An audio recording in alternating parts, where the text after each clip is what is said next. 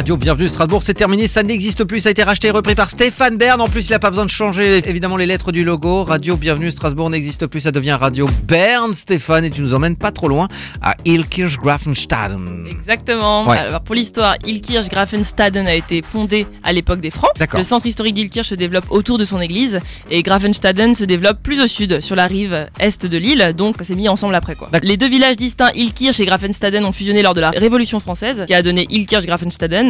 Et à l'époque, une partie de la ville était vigneronne. Voilà, il faut savoir. Les pêcheurs avec du aussi, ouais, petite bien. anecdote que j'ai appris, les pêcheurs d'Ilkirch étaient très célèbres à l'époque. L'histoire nous raconte qu'ils rejoignaient leurs voisins strasbourgeois pour marcher et brandir leur saumon à travers toute la ville. D'accord. Ceux qui se moquaient, du coup, pouvaient avoir une amende de 5 livres. 5 livres 5 livres. Ce qui fait Si Nicolas on se moquait des pêcheurs qui baladaient leur Euh, poisson. 1800 pages.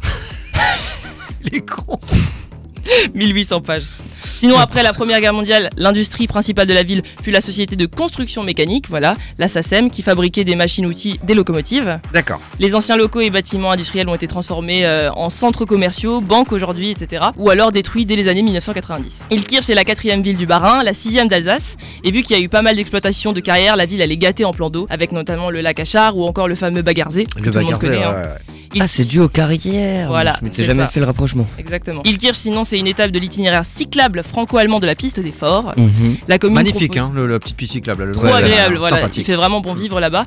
La commune propose plusieurs lignes de bus à travers la ville, qui est desservie du coup par les lignes AE du tramway de Strasbourg. Ilkirch signifie en allemand l'église de l'île, car c'est bien Ah. sûr la rivière de la commune, voilà. Aujourd'hui, les Ilkirchois et Ilkirchoises sont 27 000, c'est énorme. Dans la commune, il y a un parc d'innovation. Qu'est-ce que c'est? Eh bien, c'est un technopole spécialisé dans les biotechnologies. On peut trouver des entreprises comme euh, Puma, Kodak, Unilog, Air France également aussi. Oui. Sinon, il y a aussi l'IUT Romer Schumann, deux écoles d'ingénieurs et la faculté de pharmacie de Strasbourg. Effectivement, l'IUT Robert Schumann. Schumann. ouais. Ouais, au niveau de l'enseignement, ils sont costauds, franchement. hein. Bah, Il y a tout, Elkirch. hein. Il y a Franchement, tout, tout, la tout. chronique pourrait durer 7 jours. Voilà. Ouais. Je parle aussi sinon de, euh, du lycée d'hôtellerie et du tourisme Alexandre Dumas, bien oui, entendu, bien sûr. qui est très connu. Ils envoient vraiment des apprentis dans quasiment tous les restaurants de Strasbourg. Qui a très très bonne réputation, hein, ce lycée. Très, très bonne hôtelier, très très bonne C'est assez carré, voilà, ouais, avec des professionnels. Le lycée professionnel Le Corbusier pour l'architecture et le design, et le lycée professionnel Gutenberg des arts et de l'industrie graphique. Sinon, à Strasbourg, on n'a pas la mer, donc en été, je disais, il y avait le plan d'eau Ah du Bagarzé. Quoi? C'est vraiment le seul truc qu'on a. hein, je suis désolé. Hein. Pour ceux la qui n'ont pas la ça voiture, euh, on va au Voilà. c'est quoi ce qui traverse le- le- entre l'Allemagne et la France? C'est-.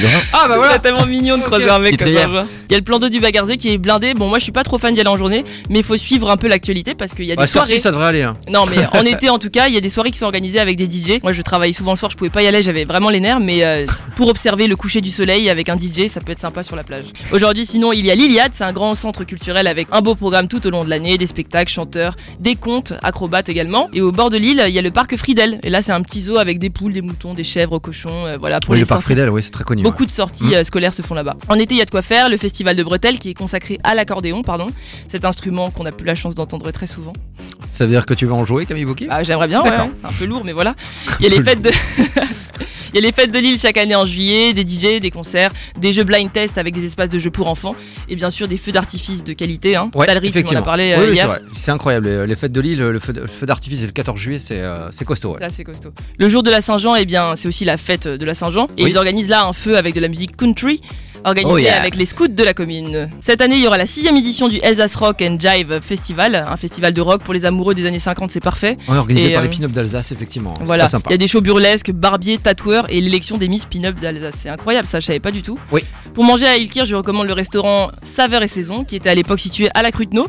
Et aujourd'hui, c'est le chef Lionel qui est à la tête de cette cuisine, qui est très raffinée, avec euh, des couleurs assez bistronomiques. Voilà. J'aime bien euh, parler de ce genre de restaurant, comme on a l'habitude de parler des Stubes à l'époque. Ouais, Il y a plein de restos à, à Ilkirch. hein. Ah voilà, oui, il y a de tous les styles. Et sinon, encore le restaurant Le Bouchon et l'Assiette. Et là, ils ont une superbe terrasse avec des produits frais du jardin. Euh, ils ont un menu spécial Saint-Valentin d'ailleurs, là, carpaccio de lotte, mijoté d'escargot. Bref, j'aimerais trop y aller. Et niveau sport, ils sont. On a compris que tu voulais aller au On restaurant. veut, hein. On veut. Et niveau sport, ils sont bien équipés. Plusieurs gymnases, dont un appartenant à la SIG, le complexe sportif Luxembourg, la mini piscine de la Hart aussi. Voilà. Sinon, au niveau des champions, il y a Mehdi Bala qui venait de Ilkirch. Voilà, j'étais fan petite euh, de lui, un demi-fondeur qui était classe. un des Français à concurrencer les Kenyans. Costaud, costaud, mais Voilà, double champion d'Europe et vice-champion euh, olympique. Jérôme Christ, un ancien basketteur sélectionné en équipe de France aussi à l'époque.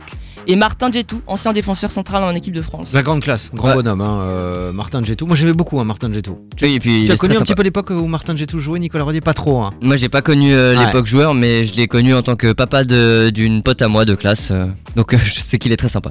D'accord, donc t'étais en cours avec la Avec fille. D'accord, ah bah, voilà, cool. pendant quelques années. Comment elle s'appelle? Elle s'appelle Fiona. Bah, on l'embrasse. Grosse évidemment. dédicace. Et Fiona et Fiona a eu à des enfants, je lui, je lui fais euh, une grosse dédicace. Aussi, bah, Ouais. c'est- ça fait beaucoup de bisous. Dédicace, dédicace, dédicace. Merci, un petit Camille Bouki. Moi, j'aime bien le resto La Croix de Savoie, c'est sympa.